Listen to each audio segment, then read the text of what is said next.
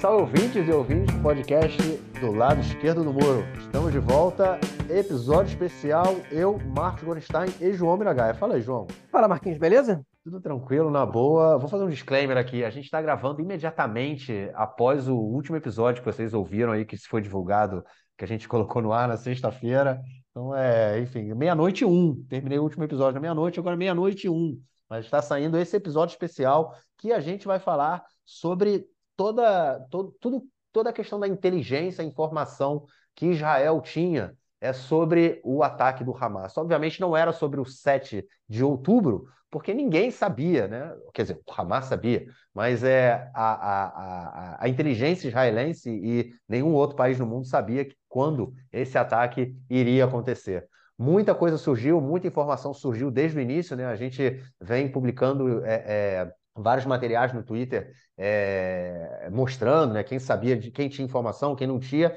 mas principalmente, né, João, é, em função disso tudo, várias teorias da conspiração muito, muito, muito loucas surgiram por aí, dizendo que Israel sabia que ia acontecer e o governo deixou que isso acontecesse para que uma guerra pudesse ser iniciada, enfim. Muita coisa, João, muita coisa, muita teoria da conspiração e, na verdade, é só conspiração mesmo, né? Porque a gente vê que as informações eram passadas para o governo de Israel, mas, obviamente, ninguém sabia quando esse ataque ia acontecer. E aí, cara, que mais tem disso aí? É, eu fiz um apanhado, botei no Twitter e eu quero ampliar um pouco isso aqui no podcast, é, sobre todas as informações que a gente tem no que antecede é, o ataque do 7 de outubro do Hamas. É, todas as informações que já foram divulgadas na mídia sobre, é, o, enfim, é, a, o que se sabia e o que não se sabia, é, sobre como Israel se preparou ou deixou de se preparar, como agiu e deixou de agir, é, até no momento, efetivamente, quando aconteceu o ataque. Depois disso, são outros 500, e talvez merecesse uma edição especial, ainda que essa edição agora não vai ser muito longa, é, para a gente poder entender é, um pouco o contexto. Agora, o fato é o seguinte, gente: é, antes de eu começar a, a, a, descrever o que sabia e o que não sabia, é, não existe nenhuma fonte que mostra para a gente até agora que Israel soubesse quando o ataque seria executado e se ele de fato seria executado. A gente não tem acesso aos relatórios de inteligência, obviamente, e nem vai ter. Quem vai ter acesso a isso vai ser a comissão investigativa que vai ser montada depois que a guerra acabar, e eles vão avaliar se o, o tamanho da negligência do governo. Por quê? Porque os relatórios eles são escritos de uma maneira que eles têm que ser interpretados e as pessoas têm que ser consultadas. E quando eles são escritos, o que está escrito? O que está especificamente apontado ali? É, é, há um planejamento do Hamas para fazer um ataque invadindo o território israelense. No que há um planejamento, isso quer dizer que esse ataque vai acontecer? Okay? Não necessariamente. Por exemplo, Israel tem planos, isso foi dito pelo, pelo ex-chefe da inteligência no podcast do Ares essa semana. Israel tem certamente planos de fazer ataques a diversos países do mundo, treinados pelas suas forças de elite e pelo seu serviço secreto. Isso quer dizer que Israel vai fazer ataque a todos esses países? Não. Isso quer dizer que isso está planejado. E se o Hamas planeja uma invasão terrestre é, na região da fronteira com a faixa de Gaza, isso quer dizer que esse ataque vai acontecer? Não necessariamente. Isso quer dizer que o Hamas está planejando esse ataque. Isso quer dizer também que o exército, se sabe que o Hamas está planejando esse ataque, a inteligência, no caso, né, tem que ir atrás de mais informações sobre esse ataque e tem que estar preparado para o caso desse ataque ser efetuado. A inteligência israelense trabalha de diversas maneiras na faixa de Gaza, na Cisjordânia, no Líbano, no Irã, no Iraque, no Iêmen, no Catar, dentro de Israel, nos Estados Unidos, podem ter certeza disso, por meio de escutas, de espiões, de colaboradores, de diversas outras maneiras que eu não conheço, que vocês não conhecem, e que nós nunca vamos conhecer porque são secretas da inteligência e se a inteligência a inteligência nunca vai deixar que a gente saiba disso, obviamente, porque se todo mundo souber deixa de ser secreto. Essas informações elas podem falhar, um, um colaborador pode mentir para você. Essas, essas informações elas, é, elas podem não ser suficientes é, e elas podem também ser controversas. Uma fonte pode dizer uma coisa e outra fonte dizer outra coisa. E você tem que saber em qual fonte você vai acreditar. Por isso, os, os responsáveis da inteligência eles têm que administrar uma quantidade de conteúdo e de informações muito grandes, tem que saber pesar, tem que saber interpretar e tem que saber escolher quais dessas informações eles seguem adiante, quais delas, quais delas vão chegar no último escalão, porque o chefe da inteligência não sabe de tudo, o cara que está na escuta tem que saber o que ele vai descartar, o que ele não vai descartar, o que ele decide não descartar, ele leva para o oficial responsável por ele, e aí, e aí, o oficial responsável se decidir que não vai descartar, leva para o de cima, até que isso vai ser levado, talvez, para o chefe da inteligência, que vai decidir se talvez vai levar para o gabinete de segurança, onde o primeiro-ministro vai escutar isso. Então, tudo isso é, é, é muito complexo. Né? E, e, vocês podem ter certeza que a quantidade de informação que a inteligência israelense é, capta, inclusive que ela recebe de outros serviços de inteligência parceiros de Israel, como dos Estados Unidos, como do Egito e, de outros países, é, é, é imenso. É, e a gente vai agora falar sobre o que a gente sabe que Israel sabia. A gente, enfim, não existe absolutamente nenhuma evidência que Israel soubesse que o Hamas ia executar um ataque no dia 7 de outubro. E eu vou dizer para vocês o seguinte agora, que a, a, minha percepção da situação. Na minha percepção, é impossível que Israel soubesse que aquele ataque seria executado e não tenha feito nada. Né? Israel poderia não ter alarmado, pode haver interesses políticos de permitir que um ataque daqueles acontecesse, é, e, enfim, para o Netanyahu poder se defender, ou uma guerra podia ser interessante para o Netanyahu, no momento de baixa popularidade. Uma guerra pode ser interessante para um, um, líder, é, para um líder como Netanyahu, que está em baixa popularidade, com o país dividido. Certamente uma guerra pode ser interessante, mas certamente uma, uma guerra na qual é, é, é acontece um massacre da população e que, e que mostra uma falha gigantesca da defesa israelense, não é interessante para ele. Não é interessante é porque ele, a popularidade dele despencou. Ele está sendo visto agora como responsável pela maior catástrofe da defesa israelense na história do país, superou a da guerra de Yom Kippur. Né? E, é, enfim, e, e todos os militares que que estavam incumbidos também da defesa do país, também estão sendo responsabilizados por isso, e vocês podem ter certeza que todos eles vão renunciar no momento que acabar a guerra. Né? Isso não é bom para ninguém. Todos eles prejudicaram suas carreiras políticas e suas carreiras profissionais por causa disso. Okay? Não só isso, como, por exemplo, tem militares com os filhos combatendo, com sobrinhos né, combatendo na, na, agora na faixa de Gaza. Tem gente com família na região da fronteira com a faixa de Gaza. É muito, é, não é muito difícil. É totalmente impossível que, que pessoas que soubessem que aquilo era uma possibilidade real de acontecer tenham sido negligentes a ponto de botar as vidas dessas pessoas em risco, porque Israel é um país pequeno, com 9 milhões de pessoas, com um trânsito interno muito grande, a ponto que não tem nenhum judeu no país que não tenha conhecido alguém que morreu naqueles confrontos, que foi sequestrado no dia 7 de outubro, ou que está servindo de reservista agora na faixa de Gaza. Não existe. Vocês podem perguntar para qualquer israelense que está, que, qualquer pessoa que vive aqui há mais de um ano, elas vão conhecer pelo menos um dos três, e a grande maioria do país vai conhecer os três. Gente que morreu, gente que foi sequestrada e gente que está servindo agora de reservista na faixa de Gaza, arriscando sua vida todos os dias. Ou, ou, de reservista ou, de, ou, ou como soldado é, é, regular. Então, você não tem como.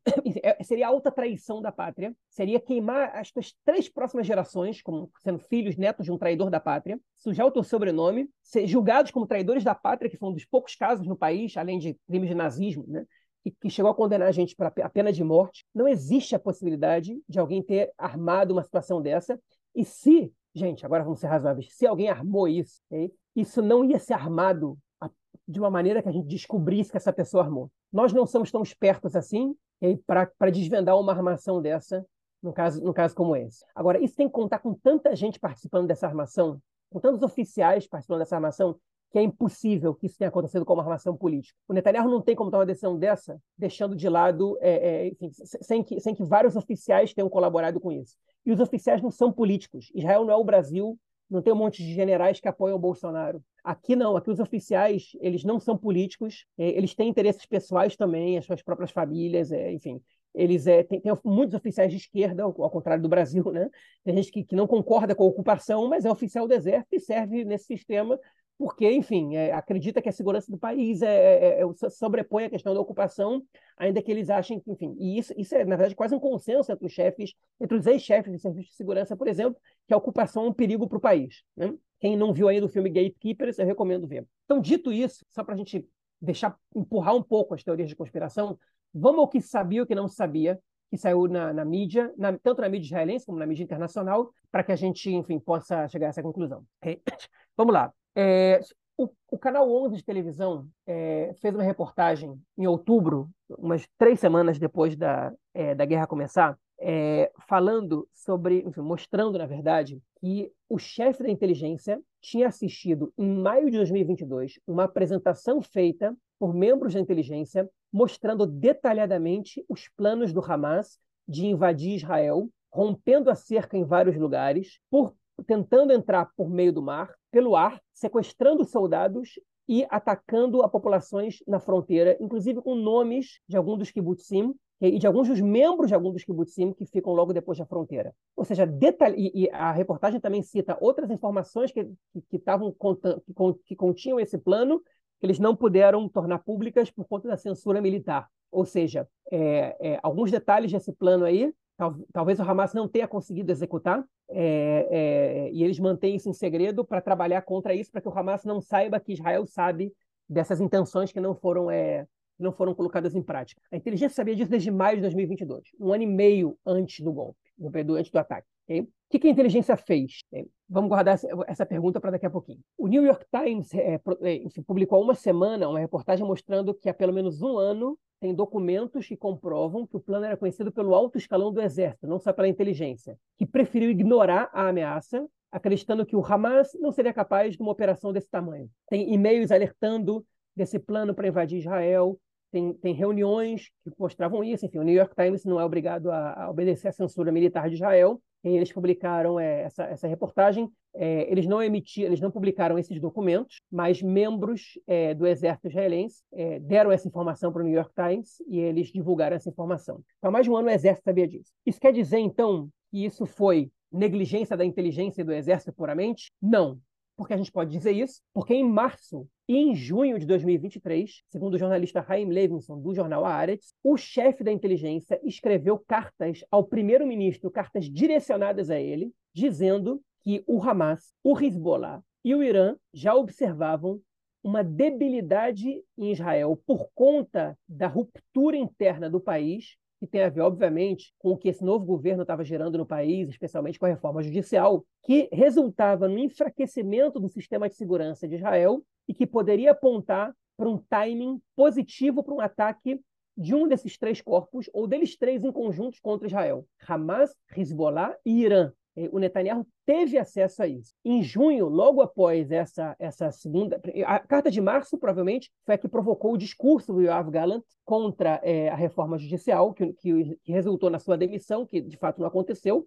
Gallant é o ministro da Defesa de Israel. Netanyahu voltou numa viagem internacional, anunciou a demissão do Gallant. Teve um protesto gigantesco para ele não ser demitido. Netanyahu recuou da demissão dele. Na carta de junho, ela veio um pouco antes da votação da única lei da reforma judicial que foi a votação e foi aprovada, cancelava a cláusula da razoabilidade. Okay? O chefe da inteligência escreveu essa carta para Netanyahu. O chefe das Forças Armadas, Artsy Alevi, pediu uma reunião a portas fechadas com o Netanyahu para falar, para alertar dele, eh, o Netanyahu, sobre a, a, crise da situação de segurança, as ameaças à situação de segurança, e o Netanyahu recusou essa reunião com o chefe das Forças Armadas. Né? Então, o Netanyahu ele sabia, porque ele recebeu essas cartas, e mesmo assim ele recusou a reunião com o chefe das Forças Armadas para falar sobre esse tema antes dessa votação. Um mês antes dessa votação, o Marquinhos, inclusive, legendou esse vídeo. O Yair Lapid, chefe da oposição Israel, que tem acesso a alguns briefings da, da, da, da segurança, das forças de segurança israelenses, fez um discurso à nação no dia 24 de setembro, um pouco menos de um mês antes,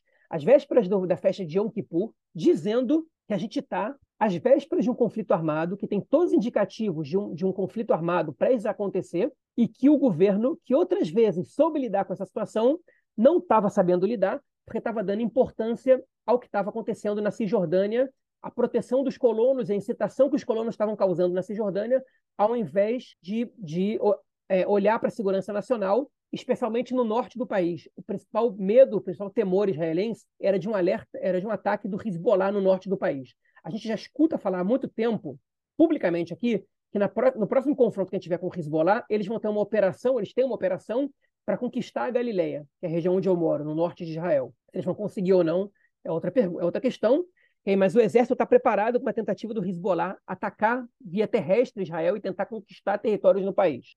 É, e aí, que mais que tem? O Hamas, essa foi uma informação que saiu hoje, segundo é, o Washington Post, o Hamas passou informações é, é, para Israel sobre a Jihad Islâmica, informações que a Jihad Islâmica estava pensando em realizar ataques em Israel, é, para que Israel contivesse esses ataques, que foi uma, uma tentativa muito bem sucedida do Hamas de enganar as forças de segurança de Israel e os políticos israelenses, querendo passar a impressão de que o Hamas estava interessado numa, num momento de é, paz, de tranquilidade, de silêncio, como se diz em hebraico, né? E por isso estava querendo evitar que a Jihad Islâmica provocasse uma escalada. Vale lembrar que em 2022, em março de 2022, Israel teve um confronto somente contra a Jihad Islâmica, na qual o Hamas não se envolveu, o que reforçou também a, a, a observação né, da, da, é, da, das Forças Armadas em Israel e, do, e dos políticos de que o Hamas estava interessado num período de tranquilidade, porque eles estão administrando Gaza, eles estão preocupados com a injeção de dinheiro que está entrando e com, a, e com é, melhorar a infraestrutura do lugar e não causar mais destruição.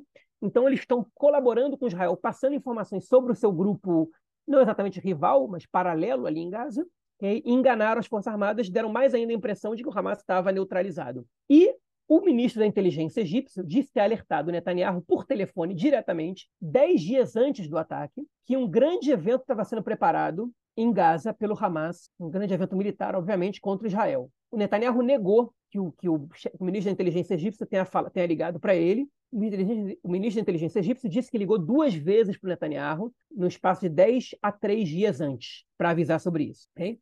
Enfim, as soldadas observadoras as que ficam em computadores examinando as câmeras de segurança, elas disseram que durante um espaço de um ano elas viram uma série de treinamentos do Hamas que passaram as informações e não foram levadas a sério pelas, pelos oficiais acima delas, o que mostra uma negligência grande em todos, enfim, em setores também mais de baixa é, patente entre os oficiais do exército. Então isso mostra tudo que Israel sabia, que existia um plano do Hamas para fazer um ataque ao país, hein? que, que um plano armado há muito tempo, né, que detalhadamente com ataques a Israel, é, com, com, tentativa de sequestro de soldados, tudo isso era conhecido, era conhecido pelas Forças Armadas, a, que, eles iam, que eles iam se aproveitar do momento de fragilidade social do país, que também afetava a fragilidade das forças de segurança, para realizar esse ataque, que esse treinamento estava sendo bem executado e que havia indícios de que esse ataque podia ser, ser realizado nesse momento por conta das informações que o, o, o ministro da inteligência egípcio teria passado para Netanyahu. Isso Netanyahu nega, a gente só vai saber se é verdade da, é, quando a investigação começar. Okay? É, porque isso, enfim, é uma palavra de um contra a palavra do outro. Essa é a única parte que a gente não, não, não sabe exatamente. Agora, a gente sabe que em abril o Hamas planejou realizar esse ataque por depoimento dos próprios terroristas capturados por Israel no dia 7 de outubro, okay? E que o Hamas desistiu de realizar esse ataque porque Israel enviou reforço à segurança.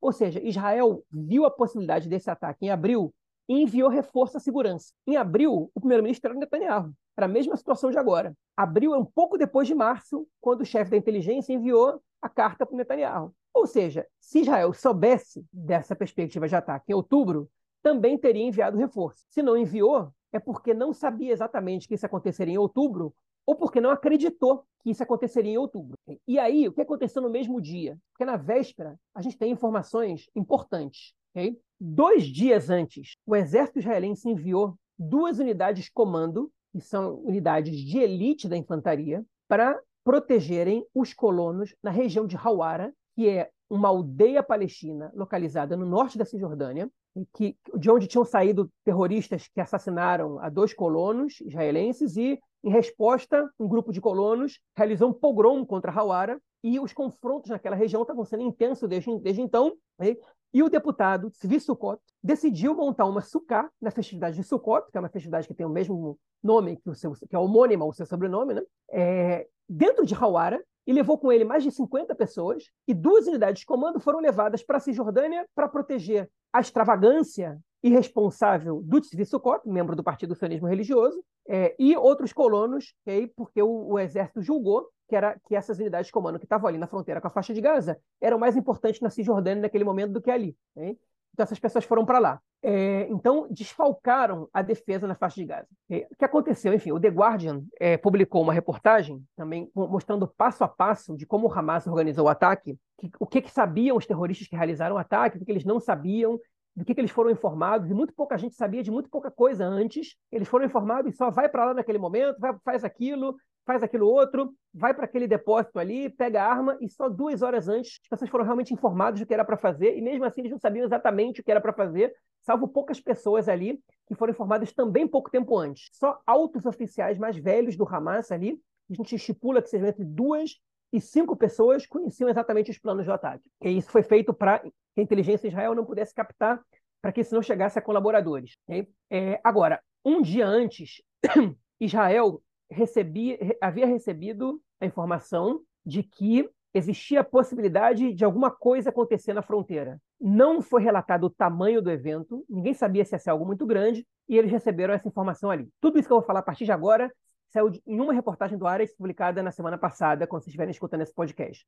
É, enfim, foi publicado, se não me engano, no dia 3 de dezembro. É, por exemplo, a festa nova, a, fe a rave, de onde, onde foram assassinadas 360 pessoas e outros tantos foram levados como sequestrados, ela foi autorizada pelo Comando Sul do Exército dois dias antes, para que fosse realizada é, ali no bosque de Reim, que é próximo a um kibbutz na região.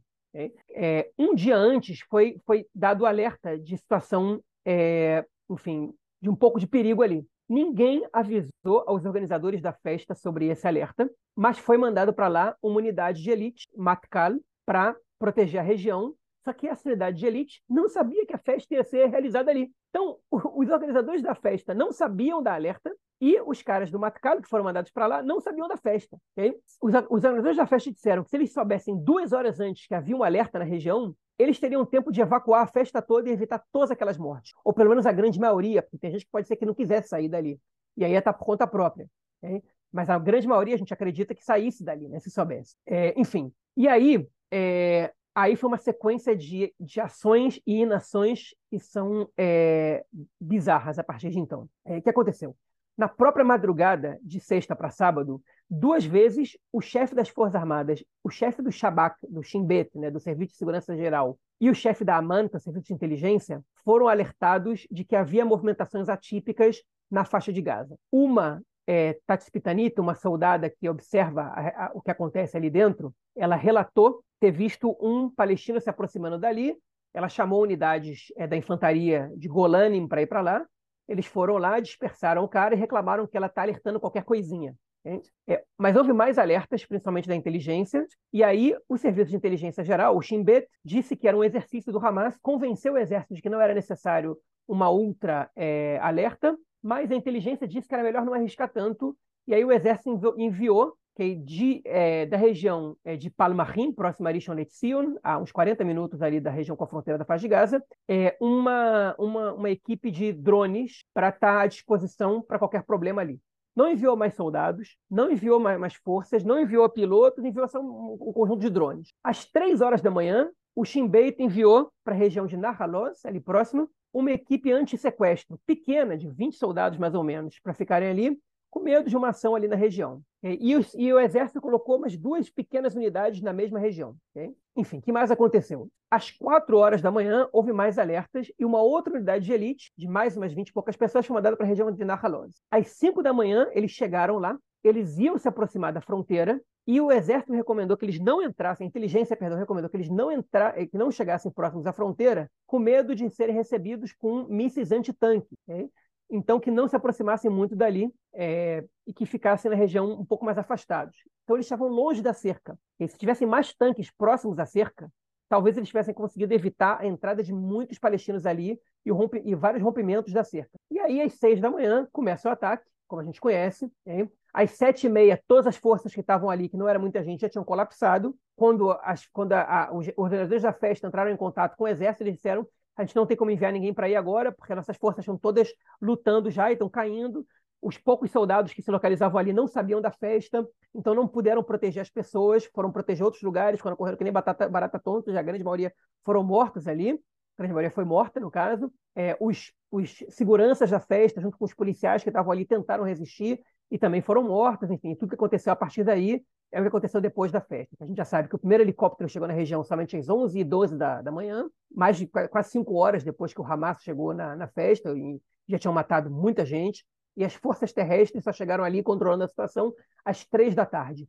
As razões pelas quais o exército demorou tanto para conseguir mandar a gente para lá são muitas. A gente ainda não tem esse detalhado, não existe uma matéria é, jornalística que tenha mostrado para a gente é, o, o porquê dessas falhas ainda até hoje e talvez demore um pouco para a gente entender isso, então não tenho como dizer. Obviamente que há algumas razões, foi durante uma festividade, é, a gente sabe que muita gente não atende o telefone, que não tem transporte público, que é muito mais difícil contactar com as pessoas, que tem muito soldado, é, que é muito mais difícil você conseguir levar ele até regiões mais remotas.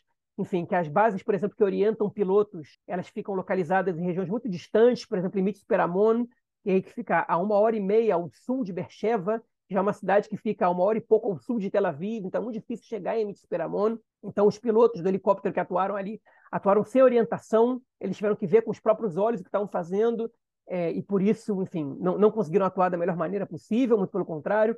Tem muita coisa que a gente não sabe. Okay? A gente tentou passar aqui toda a informação que, a gente, que, já, que já circulou okay, pelas mídias israelenses e internacionais de antes do ataque. Okay? É, o que aconteceu depois do ataque, outra vez, a gente ainda não sabe. Tem coisa que a gente ainda não sabe diante do ataque? Certamente. Tem muita coisa que a gente ainda não sabe. Tem muita gente que tomou decisões ou que deixou de tomar decisões é, que são cruciais para que tenha acontecido o que aconteceu. E somente uma investigação detalhada vai mostrar para a gente isso. É possível confiar numa comissão investigativa israelense? Se for uma comissão que a gente chama de Memlarti, que é uma comissão mista com elementos judiciário, do, do, do poder, é, do, do, parlamento e também é, de outros grupos né, é, é, da sociedade, eu posso dizer categoricamente que a gente pode confiar nessa investigação. Por que, que eu digo isso? Porque ninguém quer saber mais as razões desse acontecimento do que a população israelense. Então, se o governo quiser esconder suas próprias falhas, ou se o exército quiser esconder suas próprias falhas, eles têm outras comissões que eles podem convocar, que, que, que eu acho que a sociedade não vai permitir que sejam essas comissões que vão investigar o caso. Então, tem que ser a Vadat, Hakira Memlartit, que é a comissão investigadora que a tradução seria republicana, né? mas não é exatamente isso, que é uma comissão mista por vários, fatores, por vários setores e que tem o interesse que tem de descobrir o que aconteceu. Ninguém, mais do que os israelenses, querem saber o que aconteceu ali. Querem saber quem responsabilizar pelo que aconteceu e querem botar na cadeia as pessoas que foram responsáveis por isso. Essa, esse foi o maior massacre contra judeus que, aconteceram, que aconteceu desde o Holocausto. Ah, os palestinos também têm interesse em saber. Os palestinos têm muito mais interesse em saber do, do, enfim, das decisões tomadas pelos ataques em Gaza, eu acho, né? pelo, pelo, que aconteceu no 7 de outubro. É, enfim, somente se você realmente acredita numa conspiração, é, você vai achar que os palestinos são quem mais tem interesse em saber isso. Agora, mesmo que os palestinos tenham muito interesse em saber que você acha que foi uma conspiração, pode acreditar em mim que os israelenses também querem saber se houve uma conspiração ali. Né? É, então a gente quer saber o que aconteceu. A gente perdeu pessoas ali. Eu perdi gente que eu conheço, tenho gente que eu conheço sequestrada, tenho amigos que estão servindo agora em Gaza. Vale lembrar sempre que o serviço militar é obrigatório, é, as pessoas não escolhem serem, serem convocadas ou não. Enfim, então é, é eu, eu, quero saber se o que aconteceu ali poderia ter sido evitado. A resposta, obviamente, é sim, mas eu quero saber qual o tamanho do desastre da segurança que foi o que aconteceu ali. E não só eu quero saber isso. Todo mundo aqui quer saber isso. Tem gente aqui que quer esconder isso? Certamente tem. Por isso a gente precisa de uma comissão isenta. E essa comissão a ser montada, é, ela é isenta. E como a gente sabe disso? Pelo histórico dela. É, ela apresenta é, as falhas para todo mundo ver. Aconteceu uma depois da guerra de Yom Kippur, aconteceu uma depois da guerra do Líbano. Se a justiça depois puniu os responsáveis, é outra história. Mas os eventos vieram à tona. Os responsáveis foram é, tornados públicos. Né? A Golda Meir, por exemplo, é, virou um, um, cadáver político depois da guerra de Yom Kippur. Né? Ainda que, na minha opinião, ela não tenha sido a principal responsável pelo que aconteceu ali. Moshe Dayan, por exemplo, foi, foi muito pior que ela e ele efetivamente não virou um cadáver político, mas é, ele, ele foi o principal responsável da área política pelo que aconteceu ali. Enfim, e a gente precisa de mais informação para entender exatamente o que aconteceu. Hoje, essa é a informação que a gente tem. Pode ser que eu tenha deixado passar alguma coisa? Claro que pode. É, é, pode ser que eu não tenha tido conhecimento de alguma coisa? Muito provavelmente. É, é mas, enfim, isso é o que eu, quando fui fazer esse levantamento, lembrei pesquisei e achei, e isso é o que eu gostaria de trazer para vocês. Se qualquer ouvinte tiver alguma ideia, pode procurar a gente nas redes sociais, e aí pode, enfim, tentar encontrar em contato com a gente, é, deixando um comentário pelo Spotify, que a gente também pode ler por ali. É, enfim, e a gente vai responder e vai tentar responder da melhor maneira possível. Isso. Depois de relatório tão detalhado, o que mais eu poderia dizer? Até porque são meia-noite e meia, João. Cansei, cara. Cansei.